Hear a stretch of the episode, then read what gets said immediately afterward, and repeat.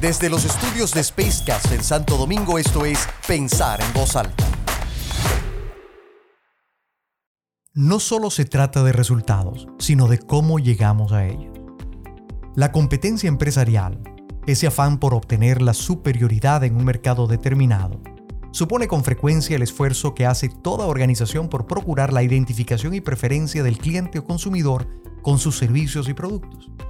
basado en las ventajas, atributos y cualidades del trabajo que todo equipo humano lleva a cabo para asegurar que la innovación, la permanente búsqueda de la excelencia, la calidad del servicio y una actuación alineada con las expectativas sociales logren el objetivo de ser los primeros. Sin embargo, no siempre ese es el caso. Y orientados por prácticas cuestionables, algunas empresas u organizaciones buscan atajos y mecanismos de actuación comercial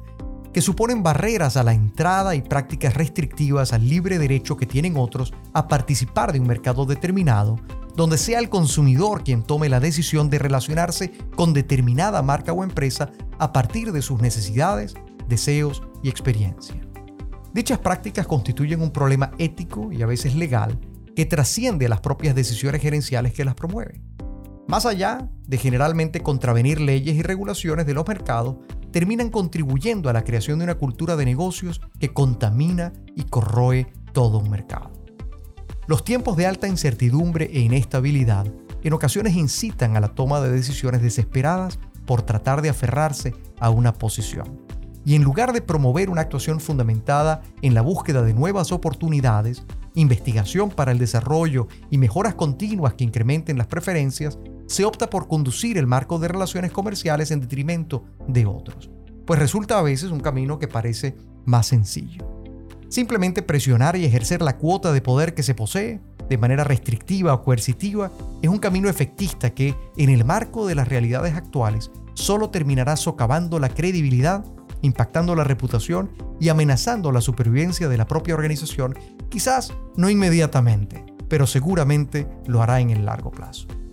El impacto de esta realidad, muy frecuente en América Latina, afecta negativamente el entorno económico, reduce las posibilidades de crecimiento, limita al consumidor, incauta las oportunidades para el desarrollo y merma la capacidad de invención e innovación.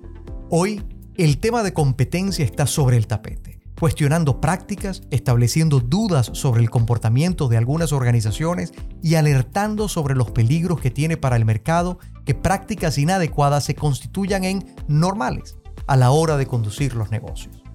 Resulta imperativo para el sector empresarial promover cada vez más la competitividad responsable entre sus participantes. Una visión que integra la responsabilidad económica, política, ambiental, cultural y social de la acción empresarial y que procure un nuevo punto de equilibrio que no solo esté fundamentado en las cifras de cierre del año fiscal, sino en un tablero de gestión que incorpore cada una de estas dimensiones, donde no solo sean relevantes los resultados financieros, sino cómo llegamos a ellos.